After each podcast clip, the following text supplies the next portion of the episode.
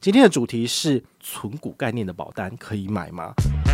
欢迎回到我们的宝可梦卡好。听说上市不到一周，它就卖了一百五十亿元，这到底是什么鬼东西啊？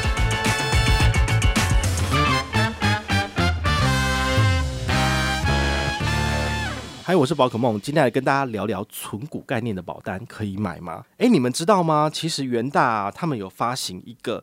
这个所谓存股概念的保单哦，投资型保单哦，哈，听说上市不到一周，它就卖了一百五十亿，诶，那这到底是什么鬼东西啊？就是真的有这么值得大家把钱投进去吗？哈，那今天来跟大家聊聊哈。那其实啊，哦，这个存股到底是什么？存股其实我们之前讲很多遍，然后呃，现在新闻啊，然后一些财经财经的节目频道都一直在讲哦，这存股的意思其实就是哦，你把你本来要存钱的东西存到股票里面去，比如说买零零五零或者买零零五六等等的，好，就是我们这个存股一族最喜欢的标的嘛。那后来有变种一种叫做所谓的纯金融股，好，比如说你可以存玉山金或者是存永丰金之类的，好，那你把钱存进去的话，它每年配息给你，就好像是你本金好放在银行里面，然后呢定存，然后时间到就会给利息，好，它是有点类似这样的概念哈，但是你拿来。定存的，比如说有人是存钢铁股啊、中钢什么的，然后有人存那个中华电信，存股它只是一个操作的手段，但是它到底最后会不会让你的钱变成币值，这个也是蛮难讲的哈。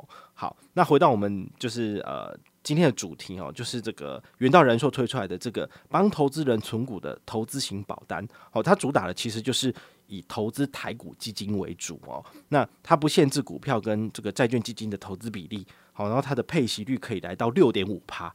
我想说，哇，我们这种，比如说游牧民族存钱法，你你这样子就是把钱都放在高利活储的数位账户，也不过才一点多趴而已，它居然给你六点五趴，真的有这么厉害吗？好，那它是适合退休族群跟有传承资产需求者的优势吗？好，这是真的吗？好，那但是因为它不到一周就狂卖一百五十亿哦，就是吸金，疯狂吸金这么多哈。那金管会就来关注哈，说诶，到底是怎么一回事？好，但是呢，要来跟大家剖析这个产品的时候呢，我们就要先看最重要就是说它自己本身的费用。好，因为所有的金融产品都是有它所谓的费用的部分。好，那我来跟大家看一看，说诶，它这个产品的这个费用到底是怎么样？哈，那它这个产品的话呢，它这个是。叫做类全委保单，什么叫做类全委保单呢？它就是类似全权委托别人代操的意思。好，所以呢，这个元大人寿卖你这个保单，他收集了钱之后，他不是自己去市场上买基金做配置，他是把这个钱呢，好，把它再交给这个投信公司来操盘。那他交给谁投信操盘呢？他交给。自家人好，就是元大投信来做操盘，所以呢，它最主要是连接到元大人寿的 ESG 永续成长账户哦。ESG 这个最近非常的夯哦。那上个月不是那个永丰金他们推了一个零零八八八这个永丰 ESG 的这个 ETF 上市哦，那好像这个成效也是下下叫，以后有机会来做一集跟大家聊聊哦。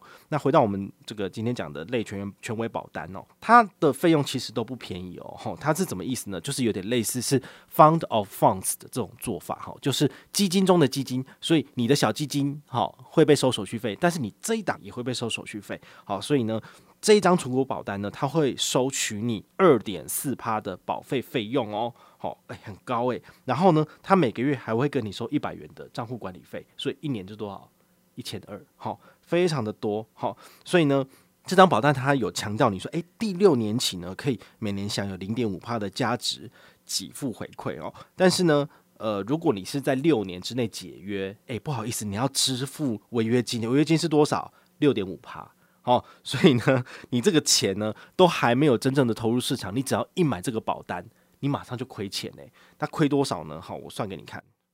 我们可以看到这个保单的说明书里面有讲到，哈，就是如果你缴交一百万的保费，你第一年你就会被扣二五二零零了。这个二五二零零是怎么来的？哈，我就算给你听。刚刚讲到它的保险的这个保费费用是多少？二点四趴，所以一百万的二点四趴是多少？两万四就没了。那刚刚还有讲到说，每个月有一百块的这个保管单的费用，哈，就是一年就是一千二，所以加起来就是两万五千二。所以你投入一百万之后，你的钱只剩下九十七万四千八。好，那重点来了，就是说，诶，你这个九十七万四千八是。跟你放在银行账户里面是一样的意思吗？你放在保单里面的价值九十七万四，这个钱可以直接领出来吗？不行，好，因为你签约之后，你的钱就会被人家就是呃，在他们的系统里面就可以有机会有权利可以东扣西扣。但是如果你这个九十七万四放在银行账户里面的话，你随时提领出来，银行都不会跟你多收一毛手续费。好，所以这是中间的差异。好，那你如果第一年就要把钱提领出来的话，会被收走多少？好，他还要再扣掉百分之多少啊？呃六点五趴，好，所以呢，你第一年解约一百万放进去，你只能够拿到多少？九十三点五趴，好，就是九七四八零零乘以九十三点五趴，好，就是九十一万一千四百三十八。你一百万下去回来只剩下九十一万呢，马上就被扣九趴，哎，你觉得这个产品是好的产品吗？我个人觉得它有几个问题啊。第一个问题就是它的内扣费好重哦。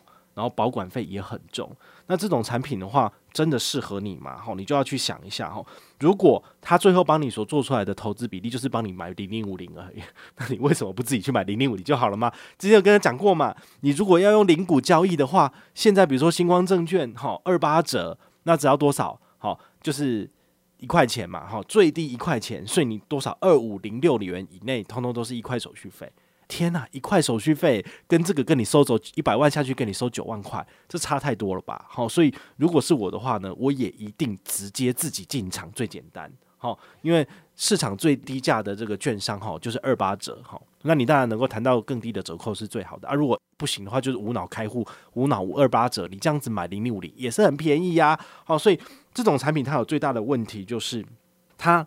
跟你做了一些很夸张的宣传，好，跟你说哦，年化报酬率保证六点五趴，但是如果他每年的内扣费是这么高的话，那你是不是要拿超于这个数字的钱，然后被扣掉他的内扣费之后，你才能够拿到这样的这个比例？比如说，呃，去年台股一整年，比如说赚十趴好了，那你这十趴，你以为你一百万下去，明年可以拿一百一吗？诶，不是诶，因为这一百万所赚取的十趴中间有六点五趴是他收走的手续费。跟成本，所以你只能够拿三点五趴。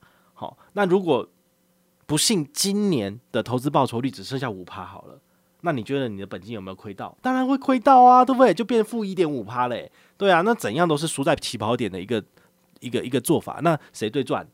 元大元大投信最赚啊，因为他可以做收到他自己旗下管理的基金的钱。然后另外一个是你元大人寿的这个保单也赚，好，因为他可以收那个保管费。好，不管怎样，就是元大就是稳赢不输的啦。那最输的是谁？就是投了一百万的呆子哦，就是你啦。好，拜托你，就是如果你已经投息下去了，那我不管你了，因为我没有办法救你。你现在只要一出来就利亏九万。好，那你要不要撑到？就比如说，诶，他的解约期六年之后再来解约呢？你不要忘记喽，他刚刚讲的这些费用都是。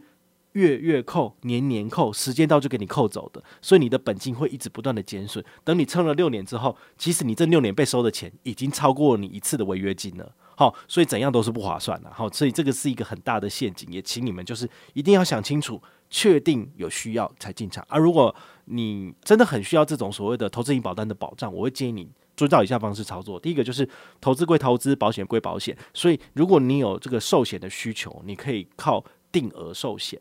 就比如说五百万的保额，那一年可能只要三四千块，那这样子可以帮你买额外的这个所谓的保障。当你不幸离世的时候，那么你家人就可以立马拿到一笔五百万。好，那这样子对你来说，呃，你的后代、你的还在世的亲人就会有一个保障。像之前泰鲁格事件就是这样子。好，那额外投资的部分的话，我请你自己操作。好，不管怎样都是比你买这个保单还要再便宜。那至于该怎么操作，用怎样的平台最便宜，你可以去听我其他的这个。节目哈，那个之前有讲过嘛，星光证券，然后呢，星光证券买台积电，然后还有就是丰存股的部分，都可以用这种非常无脑、非常低成本的方式来建置你自己的投资组合。再怎么样，真的啦，我说真的，你的钱真的那么辛苦，然后你都要把钱这样白白的拱手让人，那你为什么不拿给我花就好了？为什么要拿给这些投信业者？哦，真的觉得好好赚哦。好，这个以后的话不要去开银行了，我去开投信业者，我去当基金的那个操盘手，这样就好，这样是最最赚钱的。好，所以这个产品呢，基本上我们最后的 ending 就是存股的保单，就是把消费者当成这个肥羊在宰。好，希望你不要成为那个肥羊，哈，当一个聪明的狩猎者，而不要当一个被待宰的肥羊，好吗？我是宝可梦，我们下回再见，拜拜。